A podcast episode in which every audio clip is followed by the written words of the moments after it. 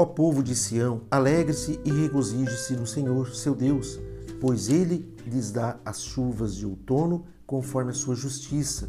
Ele lhes envia muitas chuvas, as de outono e as de primavera, como antes fazia. Alegre-se no Senhor. Esse convite é para que cada um que serve a Deus, que reconhece Ele como soberano, o Senhor, o Deus único, que é espírito e vida, você se alegre em Deus.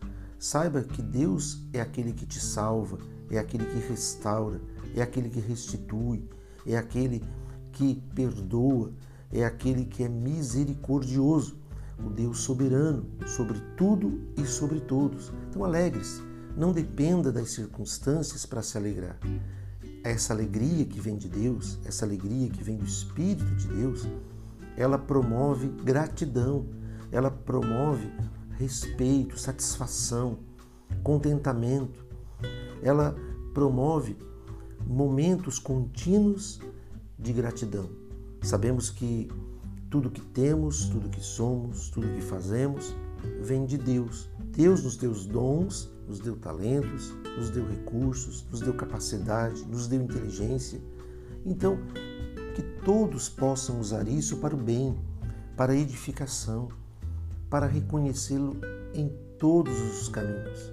Que possamos ver Deus além da palavra que está escrita na Bíblia Sagrada, nos textos sagrados, mergulhando em imersão a esse conteúdo de fé, de paz, de alegria, nós podemos ver Deus em cada momento. Podemos ver Deus na natureza, podemos ver Deus em nossa família, podemos ver Deus em vários lugares. Isso significa reconhecê-lo como soberano e ser grato. Os problemas que você tem, os problemas que você enfrenta, não são nada perto da grandeza de Deus. Pense um pouco nisso. O que você enfrenta de lutas, de batalhas, de provas, não são nada diante do poder e da grandeza de Deus. Fique conectado com Deus, fique ligado em Deus, na palavra, na orientação de Deus e seja alegre, sabe?